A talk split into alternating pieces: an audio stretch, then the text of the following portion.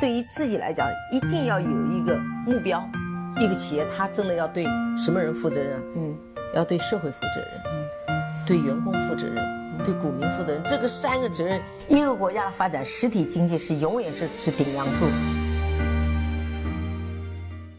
各位好啊，给你一个真实生动的格力电器，我们给的比你要的多。今天啊是一个周一啊，上周五呢，我们都拿到了格力公司给我们的现金分红啊，每股一点二元，反正我是很开心。当天呢，开盘就买入了格力，就是分红在投嘛。那很多人说你咋不等等呢？说不定还会下跌呢。那果然下午呢是下跌了大概两个点左右啊。那买完就被买，对我来说没所谓，因为我觉得对我来说最简单、最可操作的方式才是最能够持续的。对我来说，我就是分红。开盘无脑买入啊，那如果新股中签了，开板就无脑卖出。这样的话，我才有机会把我的时间和精力放在日常的工作和创造更多的财富上，而不是去盯那个盘啊，去找那个一两个点的小小的差价啊。当然，还是那句话，我有网格交易嘛，它跌了自然会买的，涨了自然会卖的。OK，那我们今天呢，想给大家来分享一个大数的格局，他写的一篇文章，呃，搜集的一个数据吧，叫董明珠的财。财富是哪里来的？那我想放在格力分红的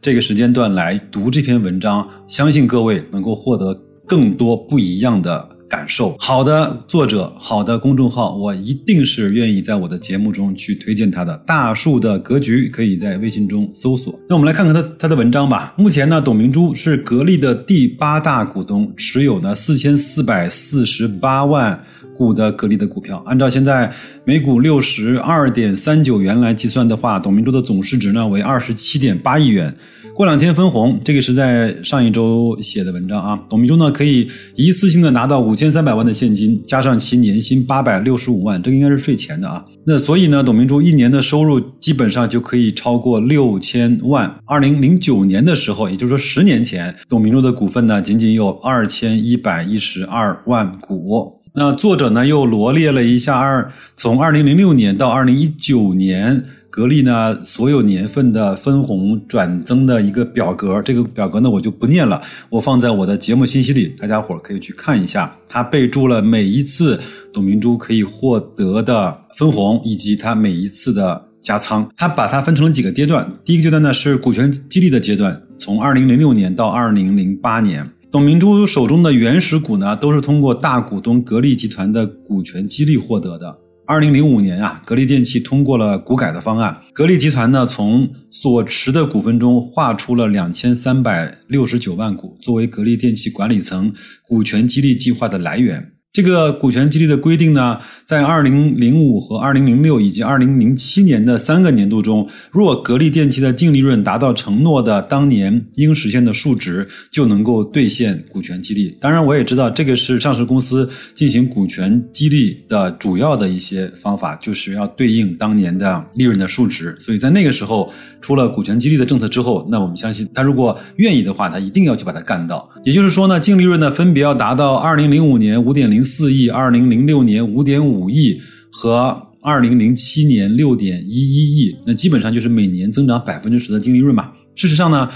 格力电器二零零五年到二零零七年这三年呢，分别实现了五点五三亿、六点八亿和十一亿的净利润，所以说远远超出了股权激励的这样的一个数值和要求，所以他这笔钱拿的是理所应当的。业绩呢超预期。股权激励的政策也就兑现了。按照约定啊，董明珠在二零零六年、零七年、零八年年分别获得了一百五十万股、两千啊两百五十万股和两百二十六万股的股权激励，认购的价格呢分别为五点零七、三点八七和四点四九，共耗资呢两千七百四十三万元。那个时候，我相信可能董总还没有这么多钱，但是他可以用股权质押的方式问银行去贷款。经过三次的股权激励呢，董明珠共获得了两千三百六十九万股中的六百二十六万股。经过了二零零七、零八、零九年三次的高送转呢，董总在二零零九年就持有了两千一百一十二万股。期间呢，一共获得了现金分红是两千三百二十四万元。其实，在这几年之间的分红啊。就已经把它在原始股的两千七百四十三万元，已经基本上能够还的干干净净了。第二阶段是持续的增长，从二零一零到二零一三年这四年，在这个阶段呢，格力电器只有现金分红，没有再转增股本。所以在这个阶段呢，董总所持的股票数没有变，但是在期间分得了现金为六千七百六十万元。第三阶段逆势加仓，也就是从一四年、一五年股灾，包括一五年整个格力的业绩下滑，一直到二零一七年这个时候，二零一四年呢大牛市的前期，格力电器股价是非常低迷的，董明珠开始加仓。其实白老师也是从那个时候开始真正的有点资金量的去买入格力电器的。这个当然不知道当时董总也在加仓，这是个巧合啊。那其余呢都是股灾之后加的仓。从二零一四年初到二零一七年的五月份，共动用了四千万。加仓了三十一次，加仓完毕之后呢，董明珠一共持有是四千四百二十八万股。这期间，从一四年到一七年分得现金分红呢是六千三百六十二万元，明细如下。我也是把这张表格都放在了我的节目信息里，大家可以去看一看，甚至你可以把它保存在你的手机里，每一次看一看它的加仓，包括每次的分红，它整个获得现金的那个数量级。有一句话呢，我前面在一期节目中讲过，人生最好的投资啊，对我来说就是找一个好的，做一个。老的董明珠用他将近这二十年的行动来向我们证明了一个标标准准的什么叫找到一个好的，做一个老的的经典的示范。另外每一次呢，董明珠加仓的位置呢，都是在阶段性的底部，都是网上充满了各种各样的质疑，格力倒闭天花板论啊，董明珠呃瞎胡搞这样的所有的言论发生之后，股价会面临一个相对低的位置，那它就。不断的买买买买买，好，第四阶段坐享其成。从二零一八年到现在这两年呢，也是只分了现金，没有转送股。董明珠呢，共分得现金一点四七亿，包括过两天就要到账的二零一九年的现金。从中来看，董总呢，他所持有格力电器股票的复利效应啊，开始出现了，也就是财富的激增。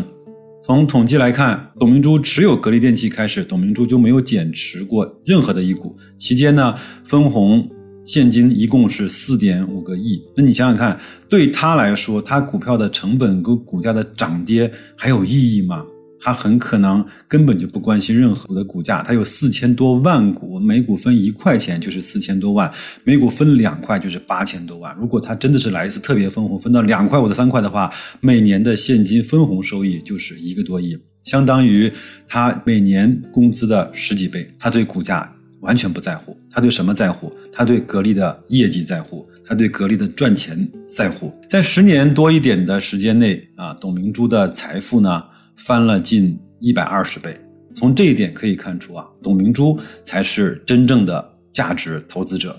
这篇文章我相信讲的也非常的生动，我相信每个人听完了，在越往后那些巨额的天文数字之后，才会觉得啊，跟着董明珠投资。跟着他来去持有一家好公司，享受这家好公司在整个市场上、行业上上升的力量，远远大过于我们所谓的那些低买高卖呀，包括这些波动啊，什么这些呃所谓的技术流派吧。那所以我想，很多人会觉得，那现在晚不晚？投入格力电器，或你相信它，你相信这个行业，你有有一个基础的判断逻辑，有一个基础的对这个公司的信任。很多时候呢，你做一件有意义的事情，最好的时间是在十年前。那么第二好的时间呢，就是在今天，好吧？那我也希望各位听完这期节目之后呢，对自己的投资行为，包括思想，包括投资的一些方法论、世界观，去做一些检核。对我们来说，最好的事情就是先干好你的本职工作，去赚你的现金流，处理好你的人际关系，处理好你的生活，保重好你的健康，然后把钱就。安安稳稳的、踏踏实实的，或者说本本分分的交给那些市场上公认或者说特别容易能够辨别清楚的那些好公司，让他去帮你做经营，拿他的分红做他的股东，成为一个好的老股东，这样不好吗？如果你认可本期节目的内容以及白老师所表达的观点，请你按一下屏幕下面那颗小小的红心。别误会，白白老师不是在问你们要打赏。我的节目既不会加分，也不会拿到什么收益，我只是希望，请大家告诉我你在关注节目，你在认可我的观点。如果你还有更多的观点希望和白老师分享的话，可以直接在节目的下方留言，或者是给我发私信，我看到都会回，我不会辜负任何一个相信我的听众。如如果你的好奇心足够强，想平时看我的朋友圈，那就加我的微信吧。都说我像白老师的首拼字母，就找得到我。那就这样吧，祝各位周一工作愉快，投资顺利，再见。